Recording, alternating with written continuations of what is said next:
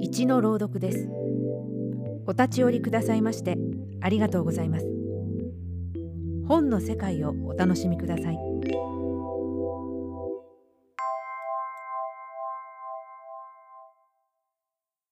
蒲生達也作。写しの泉。その日 A はやけに羽振りの良さそうな服装で現れた。やあ久しぶり。5年ぶりに会った A はパリッとしたスーツに身を包みいかにも高級そうなピカピカの靴を履いていた。腕には金色の時計。ネクタイも明らかにブランド品。今日は俺がご馳走するよ。寿司でもどうだい ?A が連れて行ってくれた店は僕でも知っている有名な寿司屋だった。A は慣れた様子で「おじさん何か適当に握ってくれないかな。久しぶりに会った古い友達なんだ。いいネタを頼むよ」いきなり霊酒から始め寿司をつまみながら二人でよもや話に花を咲かせる。しかしどうしたんだい？ずいぶん景気が良さそうじゃないか。ある程度酒が回ったところで僕は A に尋ねてみた。いや大したことじゃないよ。ちょっと仕事で成功したんだ。ほう。いや実はね。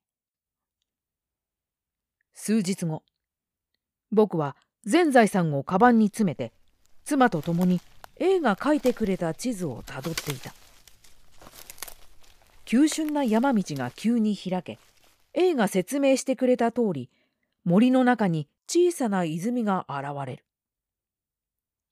早速僕たちは2人で持ってきたバッグを下ろすと封筒の中から取り出した紙幣を1枚泉に投げ込んでみた僕の投げ込んだ紙幣が泉に沈みそして2枚になって浮かび上がる。やった !A の言う通りだすぐに僕たちは2人でバサバサと持ってきた全財産を湖面にぶちまけた。僕が紙幣を投げ込む係、そして妻が回収係。妻が水面に身を乗り出して一生懸命浮かんでくる紙幣を集めている。おい、気をつけてくれよ。そう声をかけようとした時には遅かった。妻の体が泉に落ちる。おい、大丈夫か？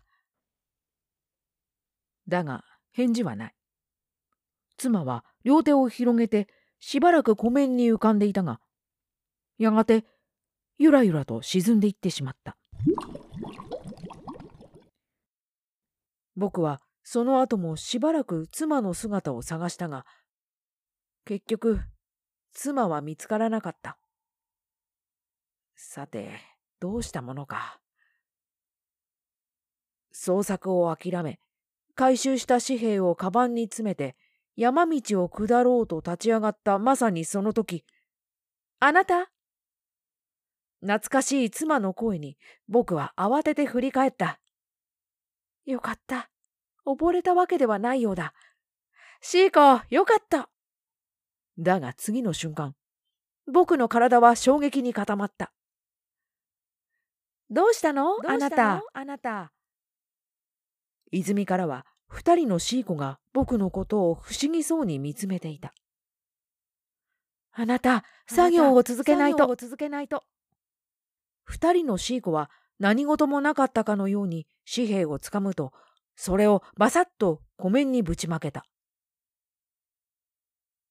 二人いるので効率がいい。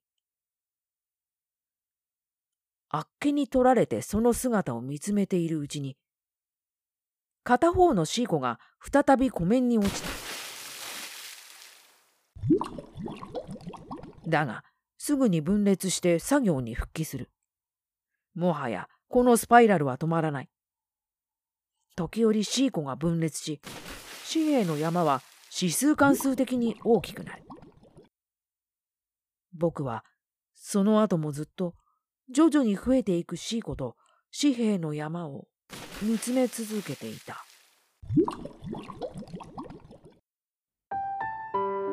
ご清聴ありがとうございました。